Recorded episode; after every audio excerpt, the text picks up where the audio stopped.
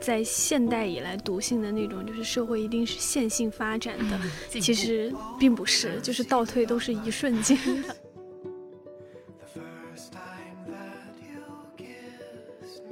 感觉线上是看不到那种比较完整、真实的人性的，只能看到一些被放大的情绪化的东西。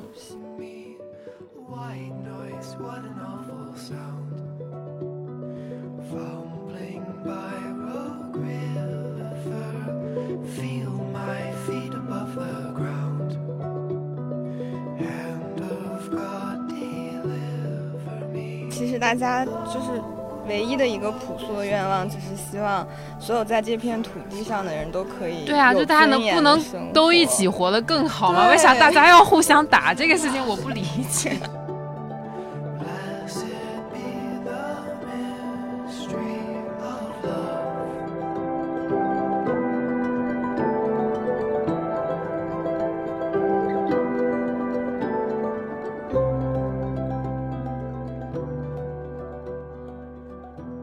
大家好，这里是美理想编辑部，我是阿紫，我是佳瑞，我是真儿，我是毛主席，真儿这个。真的很奇怪，对吗？我们这哎，好像就只有我是南方人，对不对？但是我是可以发出来儿化音的，反正就是果汁儿的汁儿。我那天看了一个巨搞笑的，是说什么让北京人念一一串词，然后不能发儿化音，比如说太省事了，聊会天，聊待会 好玩，这北方人都不行，嗯。好了好了，回来回来，这是什么话题走向？主要是今天感觉又要聊不合法的事情，所以想要扯开扯远一点，撑一下时长。嗯，今天其实是我们已经很久没有聊过任何时事相关的话题了。不不不，我们这哪是时事，我们这就是小小热点而已。嗯，已经已经快冷了。生物这个觉悟，哪有时事？没有没有时事，没有时事，只有热点。不愧是商业逻辑。对，我们今天要聊的这个热点是什么呢？好烦！是上周七月六号的时候，有一天晚上就没有任何预兆的，高校所属的嗯 LGBT 社团的公众号全部被永久禁封了，然后那些公众号都变成了未命名公众号。至今其实也没有什么官方的说明来出来说到底为什么这些账号需要被禁封，然后也有各种各样的声音出来。所以，我们今天就想聊一聊这个，嗯，是因为我们在座的都会觉得这件事情有一些令人，嗯，哎，有点合法警告啊，低调，令人低逼。令人不解，有稍微有些不解，困惑，对对对，所以就今天想借这个话题，然后也虽然在座的四位我们都算是目前算是顺性别异性恋吧，就未来的走向也不知道，但是目前顺性别异性恋好专业。啊，对，所以就是只是站在我们的这个视角聊一聊这个话题，肯定是会有视角的缺失啦，就是如果听到什么感到不适的，也可以在评论区跟我们讲，对。嗯，毕竟我们还真的呃没有办法，真的是站在少数群体的那个视角啊。嗯，对对，就是感同身受这个事情，其实有的时候真的挺难的。就我自己是感觉，我们编辑部来讲的话，我觉得我们整体上对性少数都是持一个比较友善的一个状态。但是呢，确实因为我们几个人。都是直女，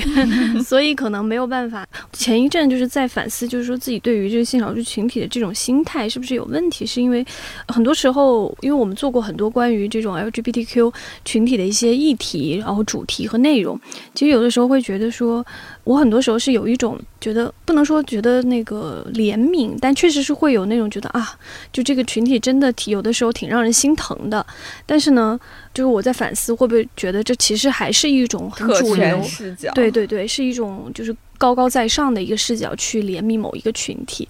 所以就是说，我们这期肯定没有办法非常的说真的从 LGBTQ 这个群体的视角完全的从他们出发，但我们会试着说。以一种就是理解和共情的一个态度吧，去就是讲述为什么我们觉得这个事情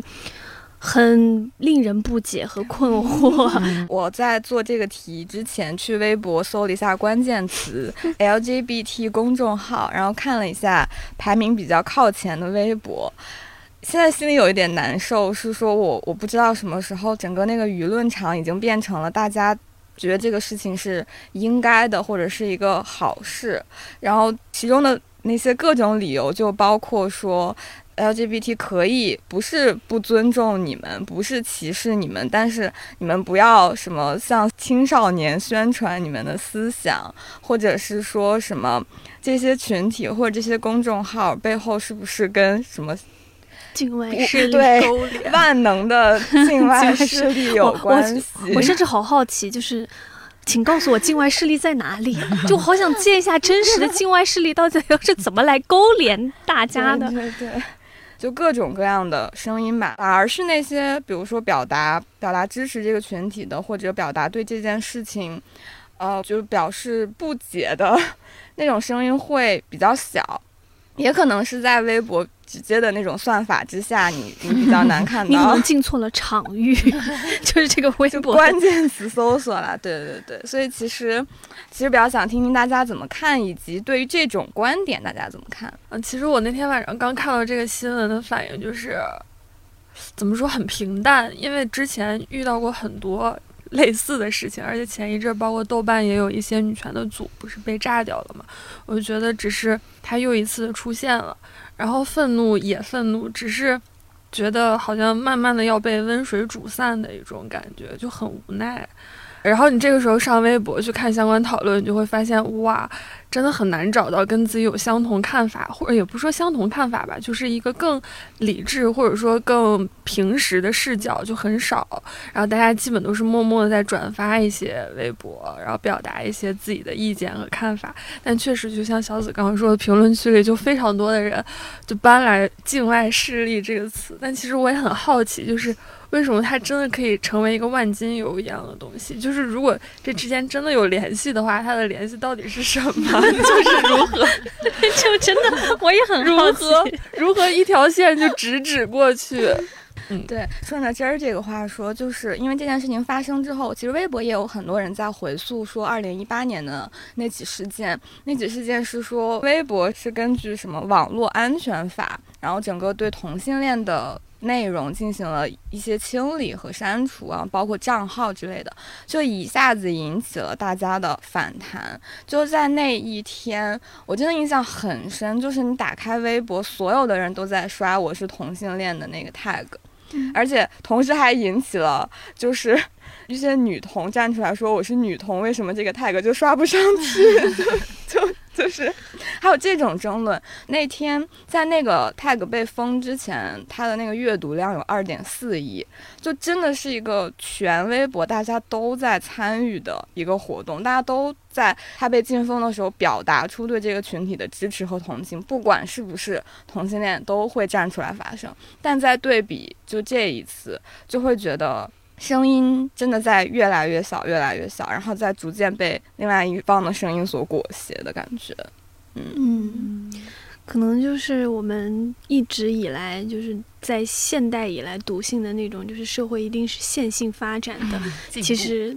并不是，就是倒退都是一瞬间的。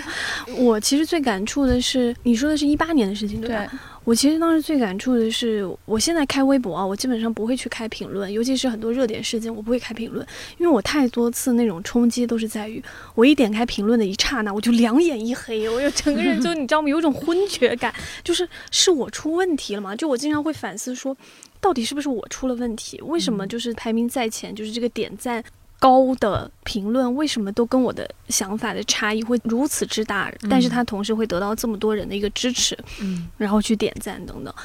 但我觉得跟微博这个本身的这个 app 它的一个环境的变化也有关系吧，某种程度上有关系。但确实是觉得，我记得零三年还是零八年，我记不清那个时间了。但那个时候应该是某位。年纪比较长的一位明星，然后呢，他好像发表了一些对就是性少数群体特别不友好的一些评论，然后当时真的是激起了非常大的反弹，就基本上所有的明星都好像拍照片发微博，然后上面就写着，就是举着一张纸，上面写着“我支持同性恋”。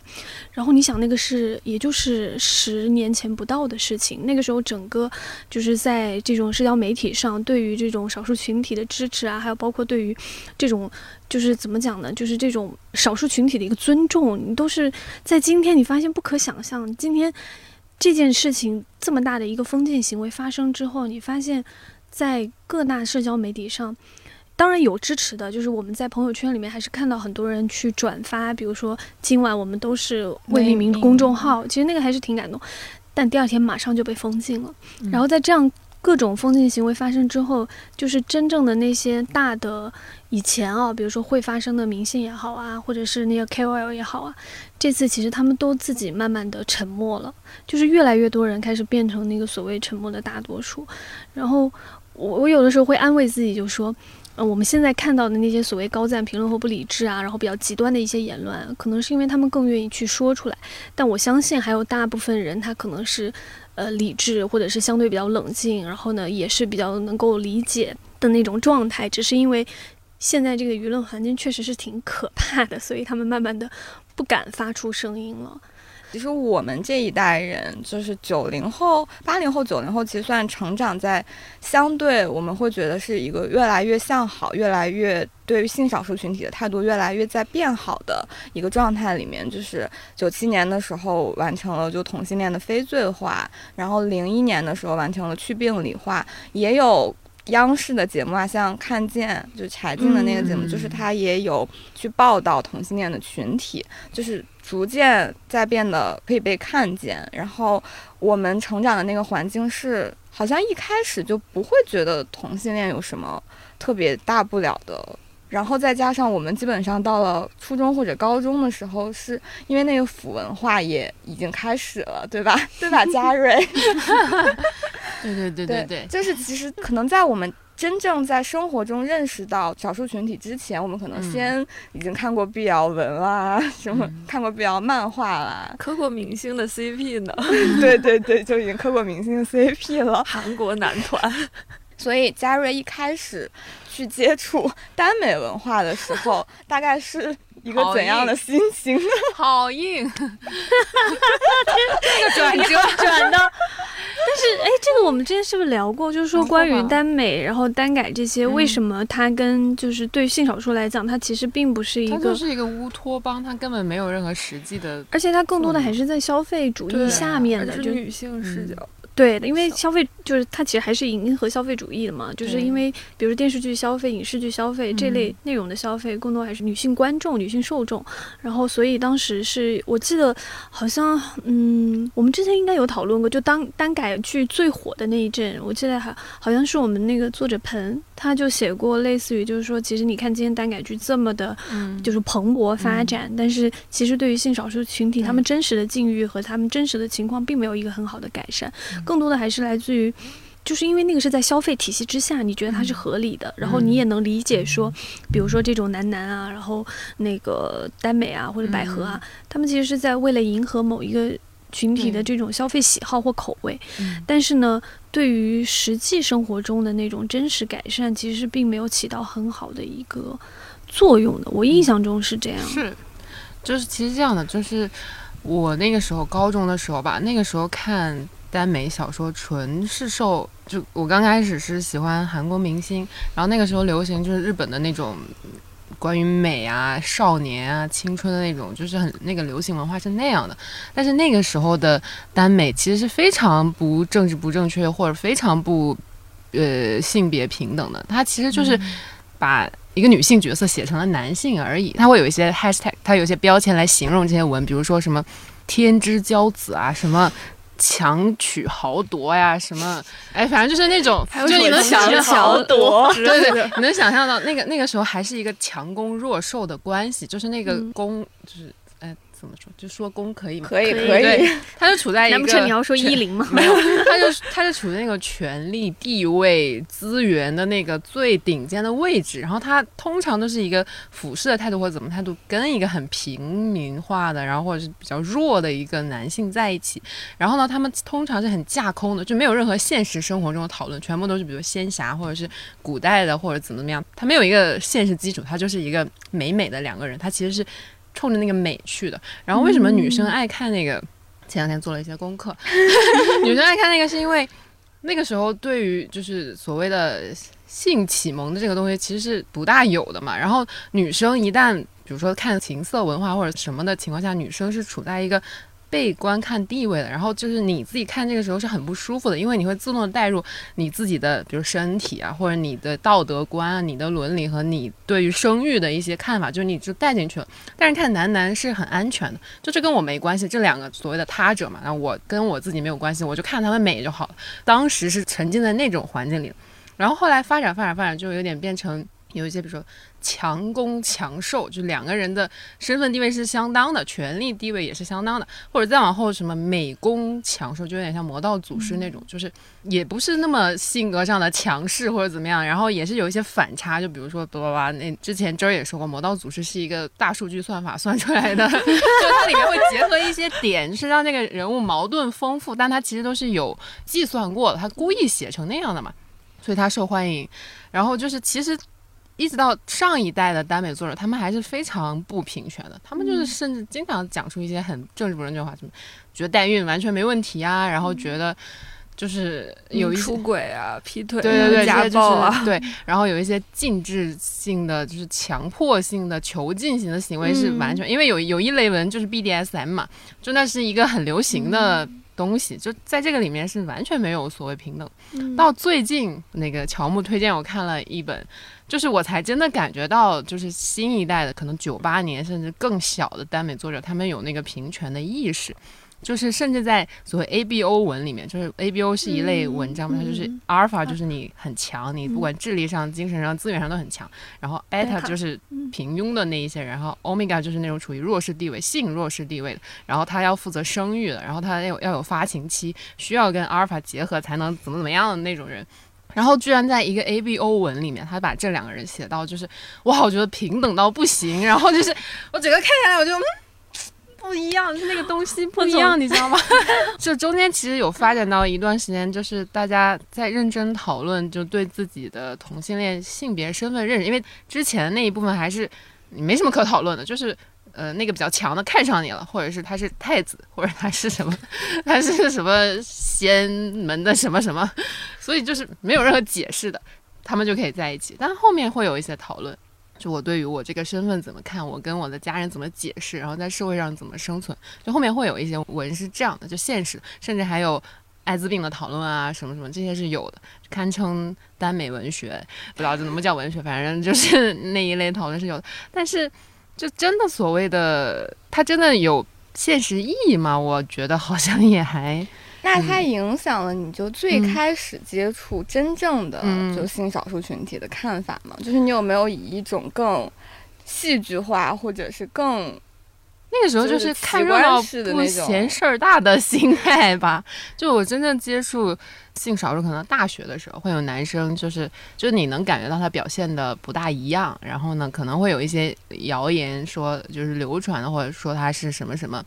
但那个时候是没啥感觉，就是他爱怎么样怎么样，就跟我也没啥关系。然后后来真的是去了丹麦之后，那真的太多了，就是大家男男女女在一起，就是很正常，就是这有什么可说的呢？然后每年他们还会有那种就是 Pride 的游行，嗯嗯，就特别声势浩大，然后大家就是相亲相爱，嗯，从来没有觉得他们对就是异性恋者或者什么是一种任何程度上的威胁或者什么也好，完全没有。真的有很多非常好的朋友是性少数，然后完全没有。然后我甚至就是在丹麦的时候有个美国同学，他特意去丹麦，就是因为他觉得在美国那个环境他也不大好，就是他觉得那个开放程度还是不如北欧，嗯所以他选择去了北欧。嗯，嗯嗯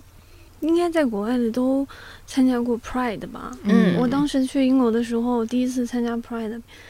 就是我看不懂，大我撼大受 震撼，因为那个 因为 Pride 真的好太震撼了。我记得我我当时参加那个那一场，就是有一个络腮胡，然后特别就看上去是猛男那种，但他穿了一个那种芭蕾裙，就小蓬蓬裙，然后粉色的，然后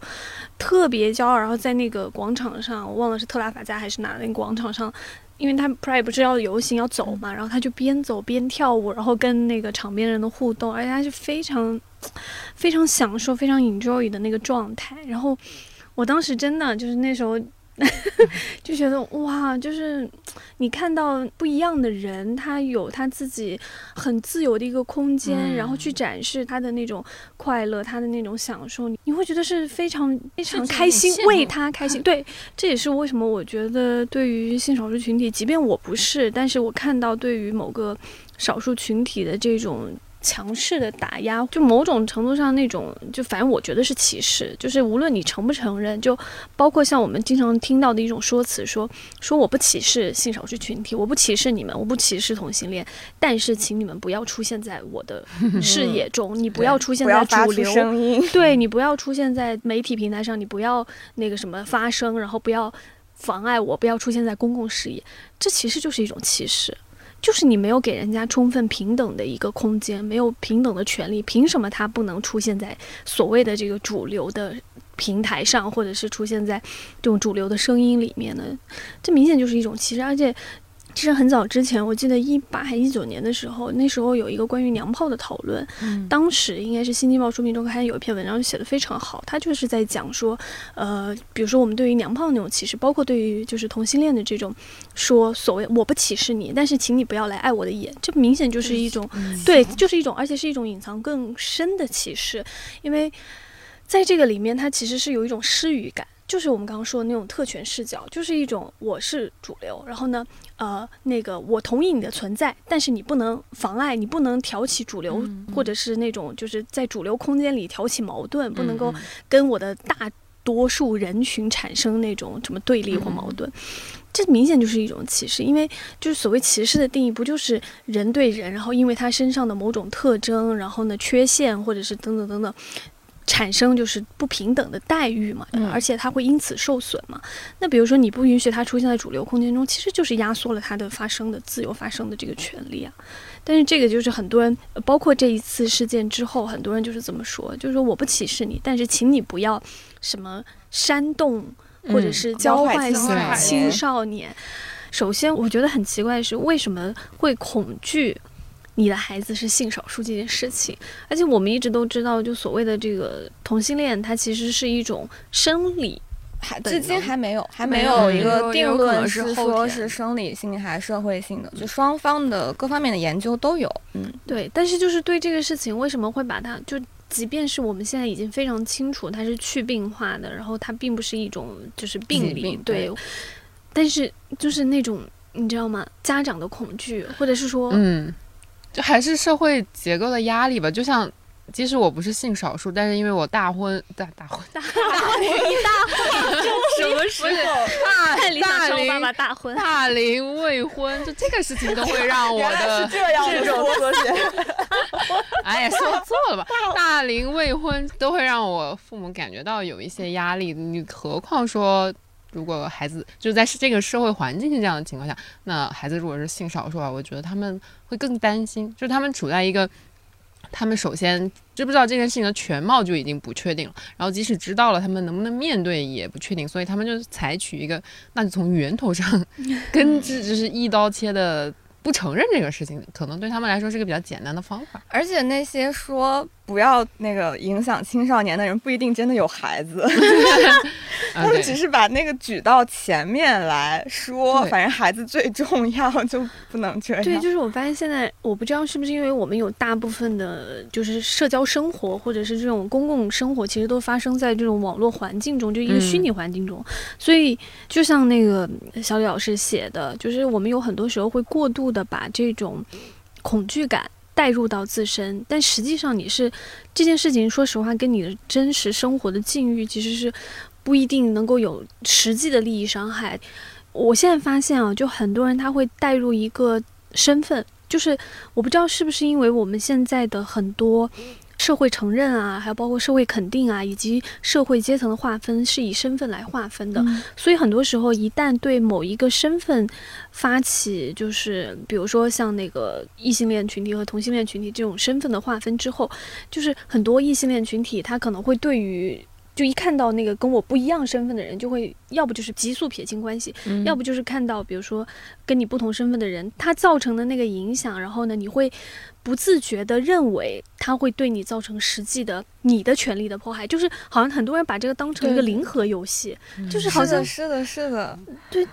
就是有一些人会觉得说，就性少数群体他们吸引了太多的目光，他们已经得到了很多了，就真的好像是他们得到更多权利，就是要从自己的身上割去的权利一样。这是我 们奇怪社会的一个。我不知道是不是因为从就学校开始到社会的那个竞争意识一直是这样，就感觉说别人得到更多，我就会得到得到更少，然后大家不是说把这个东西越做越大。哎，这样说有点奇怪，这样说有点奇怪，不好意思，商务发言了，但是。而且 就就是，而且比较可怕的是，就流行文化当中的就各种东西还是存在的。其实现在消失的那一部分，反而是相对更加严肃、更加科学、就更加理性的去探讨的那些声音在消失。嗯，就大家比较愤怒的一点，就是为什么直人卖腐还在就电视上、还在网络上横行，但真正的那个群体要被隐身的感觉。嗯，对我现实生活中也有一些呃女同的朋友。他们基本上都是表达了对男性的极其失望，就是他们当然不会在网络上发表那么激烈的言论，他们只是在现实生活中就是觉得男的不行，直女也是这样，对对对对对，啊也是，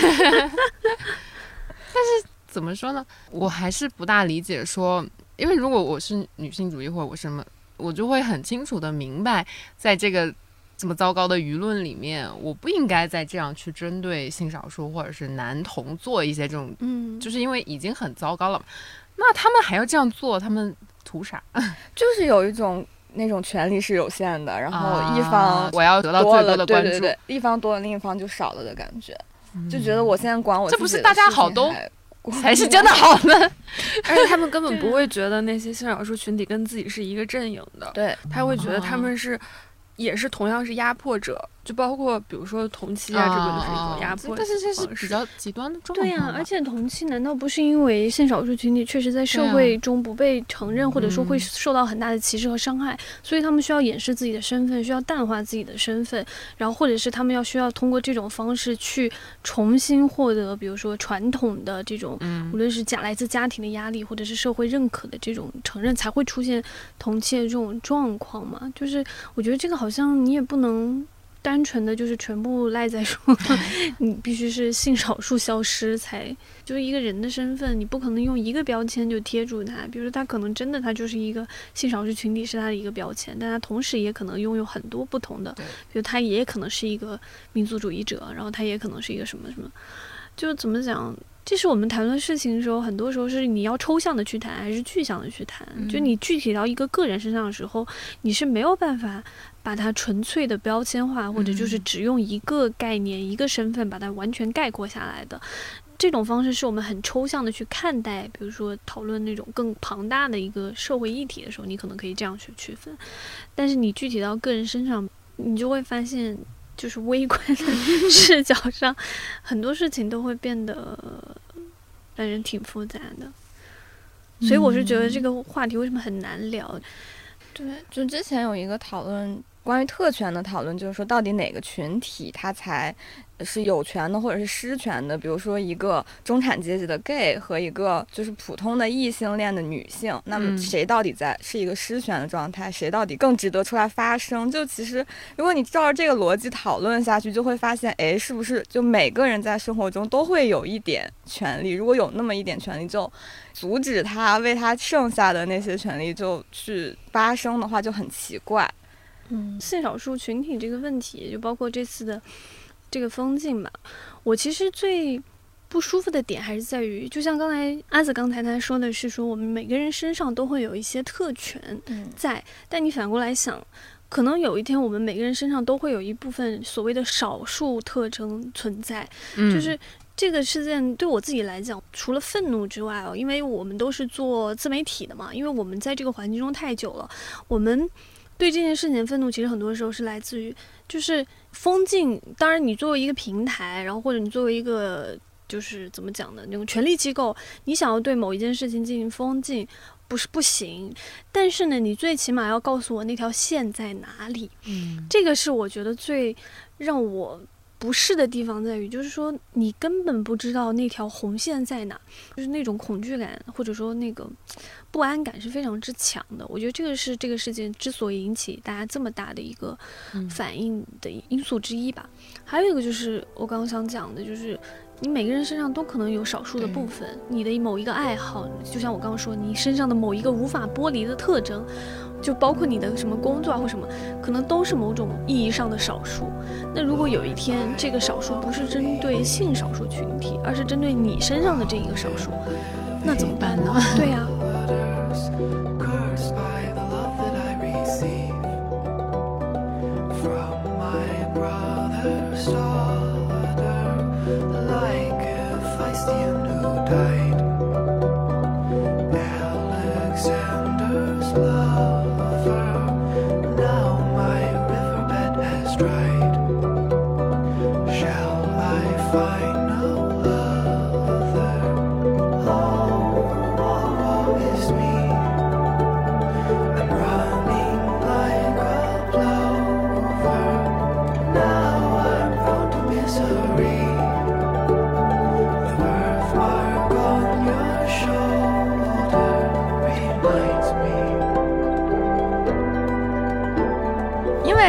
们长在一个相对比较开放的环境，然后其实很难真的对他们的困境感同身受。嗯就我自己也是觉得啊，就不能结婚是真的很不好，他们的权益得不到保障很不好。但是他们生活里面，我自己觉得好像觉得身边的朋友。嗯，对，都还活得挺好的。对对对对对。但我有一个至今记忆犹新的一个场景，是我和两个那个拉拉的朋友在喝酒，他们两个那个处境就很像，都是父母是那种相对于受教育程度没有那么高，然后思想比较保守，嗯是在农村，就虽然家庭条件很好，但是基本上整个那个价值观是相对比较乡村的价值观。他们都是家里面只有两个女儿，然后本来就因为这件事情已经被就是相亲就会嘲笑说，哎，你们家只有两个女儿，是在那种价值观里面的。嗯然后他们两个就遇到了同样差不多的情感问题，就是没有办法跟家人出轨，嗯因为家人肯定是没有办法接受的。但与此同时，他们的心里面真的是会有愧疚感的，就会觉得说，父母真的在自己的身上投入了很多，不管是金钱也好，精力也好，但是自己没有办法。去满足父母的一些愿望，甚至会因为自己的身份问题，然后会导致整个家庭陷入一种混乱的感觉。就他们真的在说他们的痛苦。就其中有一个朋友又回到英国去读书嘛，可能就是不打算回来，觉得离得远了。也许会更好，就也不用被催婚，然后自己也不用出柜什么这样子的，嗯，就真的很真实，就缩小到代际之间，真的是每一个人的困境是非常明显的，嗯。我能理解那种对父母的愧疚感，就是有的时候你会发现，真的就是这种代际之间的冲突是其实是最难和解的。像我父母对于性少数的这个概念，他们就是非常之保守的，就是他们是没有办法接受自己的孩子或自己的身边人都不用是孩子，就是他自己的身边人，如果是这种性少数，是绝对不可能就是让我。父母去理解他们的，最多就是我跟你，哎，我保持距离，在他们的观念中，他是嗯觉得这个是不合理的。所以我很小的时候，包括就是我不知道是啊，我跟你们年龄差距有这么大吗？但是确实就是闽南那边可能相对来讲，嗯对于家族的概念对对于这种什么家庭传承的概念嗯都会比较保守一点。然后包括什么重男轻女啊，然后包括这种对性少数的一个认知。所以印象中，我很小的时候，对于性少数群体，对于同性恋这个标签的概念，就是是会让我觉得他们是某种异类的。就当时啊，小时候觉得。嗯后来是随着慢慢成长过程中，包括之后，比如说上了呃大学啊，然后出国啊，然后慢慢接受到身边这样的人，然后呢，他们真实的处境，然后同时也理解就是这种多元化，尊重他们的这种权利啊等等，就是慢慢自己会改变。嗯对，然后我其实对就是呃，很多的性少数群体的那个境遇的了解，确实是来源于身边慢慢出现，然后他们自己走出了柜子嗯 之后，然后呢，去分享的很多他们就是真实的心情啊，还有包括他们的一些很细节的一些遭遇啊什么之类的。然后那个时候确实真的就是会有一种感觉，就是觉得你会很心疼他们的那种状况，比如说。我记得当时放晴公园不是做了一期 LGBTQ 的那个主题嘛？嗯，在五月十七号对对对的时候，然后当时最可爱就是那篇是雨晴编，然后那天早上雨晴那个整个人就是一直在哭，一直在抹眼泪。然后我后来就问他，我说雨晴你咋了？然后他说。太感动了，就而且很觉得好难过啊！就是看到他们那个，所以有的时候这种真实的、具体的人的处境，其实是嗯能够让你脱离开那个很抽象的对于一个标签的那种理解，或者是判断，或者是什么。就你去听听看他们自己是怎么来说的。嗯，我大学的时候参加过一个叫做“一日公益”的活动，呃，每周会去参访一个公益组织，然后那个公益组织的负责人聊天什么之类的嘛。然后再去北京同志中心的时候，就大家也是会有一个类似于就是 pray 的那种活动，然后就是会有一些人站上去讲话，然后同行的一个同学吧，他说了一句让我至今都记得的话。因为他是一个 gay，他说我们 LGBT 不是想搞什么主义，我们就只是想要一个正常的生活。当时的我是上大二，就是还处在一个对耽美文化好奇，就是其实对那个群体好奇多过于平视的那个视角的时候，他说那个话真的让我真的觉得非常非常非常震撼。嗯，感觉大学还是要多参加这种活动，但我也不知道 现在可能没有了。不知道现在还有没有。对，我的感受是因为之前广告公司里面特别多性少数群体嘛，比较粗浅的分啊，可能我也不是那么了解，就觉得还是男生活得比较自在一点，就是还处于那种很享受啊、玩乐的状态，感觉完全不需要面对任何社会压力。然后女生就会，就至少是不会跟家里，几乎我没大听到过会跟家里讲清楚，大概就是保持一个说，嗯，比如说我跟室友一起租房子这种状态，或者是绝对没有考虑过出柜这件事情，也或者觉得出柜没有必要，基本上都是这种态度。然后他们就是过着正常人的生活，然后男生就是每天在朋友圈里面炫他们的吃喝玩乐，他们的，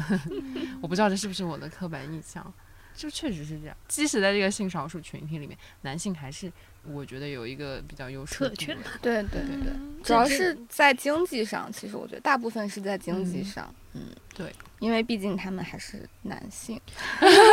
但是你们有建议，就是关于 LGBTQ 的这个议题，可以去嗯。听一下。我们隔壁一个是道长的八分，两位一起。嗯。然后昨天梁杰老师谈了一期，我觉得很有趣那一期，叫哦。对他叫为什么经济学里很少讨论 LGBT，哦，非常有趣。嗯然后当然他的那个解释能够理解。他说的意思就是说，因为经济学其实是一个基于数据，就是数据对他们来说是最重要。不存在，对，就是不是不存在，是非常难获取到真实的数据，就包括就是在国外就非常困难。嗯然后，因为很多人他不愿意去承认这个身份，或者会掩饰这个身份，然后他们的数据获得是非常难的。但是我觉得那期很好玩的，就是应该是在什么经济学。瞭望还是什么，就一、嗯一本期刊上面有一篇跟那个 LGBTQ 相关的一篇论文，大家可以去看一下，讲了一下，比如说人口特征啊，然后什么什么的。然后我记得里面有一个那个研究数据非常有趣，虽然它最开始其实是讲歧视，就是隐性歧视，就我们比如说啊，就刚才说的这种什么我不歧视你，但是你不要怎么怎么样。然后呢，就有一个社会实验吧。当时国外做的，最开始是为了调查就是黑人和白人男性的这种就是呃种族歧视的问题，然后他们就做了两份一模一样的简历，只是在名字上，一个一看就是那种典型的白人男性的名字，另一个就是典型的黑人男性的名字，然后就同时投递简历，就明显白人男性得到的这个应聘的面试机会要远远高于那个黑人男性。然后呢，他们就就此，然后又继续做了一个关于就是 LGBT 的这个群体的一个那个就是就业歧视的一个调研，然后也是在呃两份一模一样的简历，然后一个明显暗示身份是这种性少数群体，另一个就是顺顺性别顺性别，对顺性别的这样，然后你就会发现，也是顺性别的这个人收到的那个电话会远远高于那个性少数。反正可以去听一下，还蛮有意思。当然，那个调查它数据也好啊，什么样本也好，其实都是基于国外的一个嗯工作环境和社会状况嘛，但反映出来很多很有趣的事情。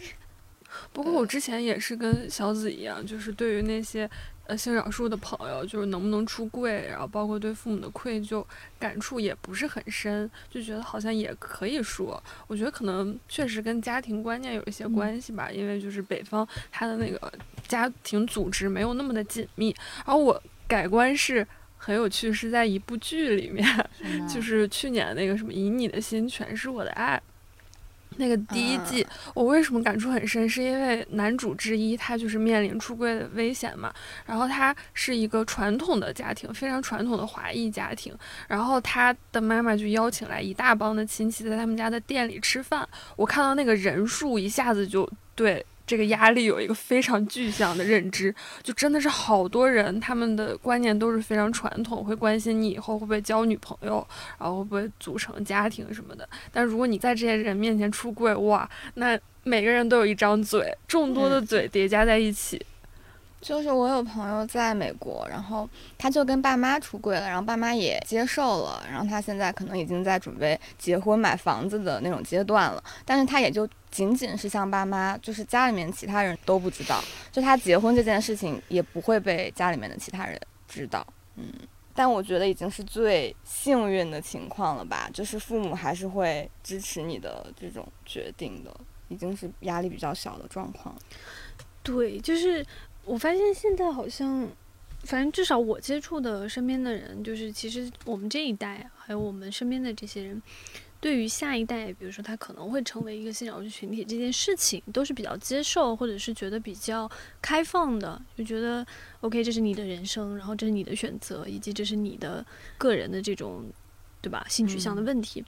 所以好像会比较开放，但一旦涉及到我们的长辈、长辈们看的时候，就往往就会觉得那个压力很大。所以我，我倒是觉得，就是前几天那个呃，我的儿子穿裙子去学校的那个事情，嗯我倒是觉得大家对这个事情是开放态度，但是具体到怎么处理上面，应该是都比较懵的。你说的是怎么处理是啥意思？是说如果真的就真的发现吗孩子，对啊，就是真的发生这种事情，但是很具体的事嘛，就是我儿子今天要穿裙子去学校了，然后他领了一个男朋友回来的话，那我要怎么处理他？反正如果是我的话，我的观念是开放的，但具体到怎么做，我可能是不知道的。嗯，因为我很认真的跟我的嗯家属讨论过这个问题，嗯就是说。嗯，我忘了是什么起因了，但是我嗯真的非常认真跟他讨论过这个问题。就是说，假设我们的孩子是同性恋嗯取向的话，你能够接受吗？嗯我和家属的态度其实都是觉得说，这个是孩子的人生，就是他跟我是无关的。就你不要把过度的期望和期待，或者你自己的一些偏好或是喜好强加在他身上。如果真的是，那又怎么样呢？嗯确实是这样。但是你涉及到他带回来，那那你能怎么办呢？但是就比如说，比如说他还在 赶很小，他还在很小的时候，如果面临着学校的或者朋友的那种压力的时候，怎么帮他处理呢？就是他还没有自己有能力去面对这个事情的时候，嗯，就很难。就其实你想想那个细节的部分就挺难的，就像那个穿裙子去学校一样商。机这个时候应该有课程或者是 马上要推出一档针对那个幼儿教育，哎呦，可以十二教育教育，对对所有都被家长收编。指导。但确实可能会需要相关的书籍去指导。就现在已经有一些女权主义者写书说我要怎么教我的女孩长成一个女权主义者或长成一个更好的女孩，就这种书是有的。因为我自己的成长，就你去年看到我的时候，我还是个厌女的人嘛。对啊，我就全靠自己，就全靠你们影响，然后全靠那个就是悟慢慢性慢慢，真的不是悟性，主动扛起了厌女的。但是你没发现吗？嗯就是我，就是这就是我说的，观念是会改变的，是会慢慢你在你的某一个环境中接受改嗯变的。你刚刚说的那个，就是说，比如说像那个小男孩穿裙子上学嗯之后，他遇到那些事情，我当时看到这条，嗯、嗯。怎么讲呢？就是这个新闻不算这个，嗯对对，这个帖子的时候，我其实是非常开心的，啊。就是嗯。包括那个父亲后来的一些处理方式啊，就是我都觉得是挺好的。然后，如果你落到我自己身上的话，你刚刚说的就是说怎么替这个孩子去想象他，哎呀会接受到社会嗯。压力等等。我如果我反观我自己的这个成长环境，我小时候是遇到非常多这种事情的，但是我觉得我成长到今天也算是个人格健全的人。就是我觉得有的时候你不能太保护或哦，太过于预，想，到了那个时刻，其实你就会知道该怎么处理。嗯嗯就你提前预想和那种恐惧，其实反倒会徒增烦恼。嗯小孩子他会以自己的方式长大的吧。嗯嗯，说回到我们为什么要关心一个目前看上去好像和自己就是无关对你的事情看看我们几个顺性别对我们几异性恋，对。目前。对，其实我们 对不用嗯。面对这些困境，但我们依然会对这件事情或者是对这个群体的感受会有那种感同身受的感觉。这是来自于哪里，以及我们为什么需要站出来替嗯。他们说话？嗯，是一个好的结尾。聊一聊这个。对，啊！我以为你就上到哪这就有结尾？OK 难了，道不是就是哎，这是一个疑问？我以为你就是这就是我们的丢出来的态度问，题，评论区解答。就说我们虽然不是，但是我们关心，这就是我们的态度。我以为你是要这样结尾，是我们但问题就是为什么要关心？为什么想要？对对对，猫爷之前说的啊，就是我们谁知道我们什么时候会因为身上的某一个点被踩到了那个红线？那我们这个时候不关心，那个时候就死了，是这个意思吗？对，这是一方面，就是说，其实我们每个人在某种程度上可能都是这种所谓的少数群体。其实嗯我们今天站出来为这个少数群体去发声，争取他们应有的权利，我纯粹只是为了让他们有一个正常的生活，然后一个嗯平等的空间，他们拥有平等的权利。嗯这个是我觉得我们应该 为他们去争。就怎么讲呢？我真的觉得这是作为人最基本的嗯，生而为人的一种关怀啊！贸易，嗯，难道不是一个很正常的一种反应吗？嗯就是。当然，我自己感觉是因为社交媒体上的发言，很多时候是一种很单纯的情绪反应。就嗯那个发言发出很极端言论的人，他如果真的静下心来，他想一想，可能他并不会写出那样的话。但是人往往是在一个非常情绪激动的情况下，他很容易留下一些比较嗯激进的一些想法。我非常喜欢上一次就理想主义这个专栏里面钟离写的那一个真实的境遇和网络生活的差异。就是今天我们在网络上往往容易做判官，想要去。高高在上的对某种生活方式、某种态度、某种观点指指嗯点点，嗯然后你永远是在一个隔岸观火的状态去判断说，哎，这个人肯定有问题，你的道德观有问题，你的道德有什么样的瑕疵。但如果你今天是在一个真实的生活场景中，你碰到一个摔倒的人，你第一反应一定不会嗯是说，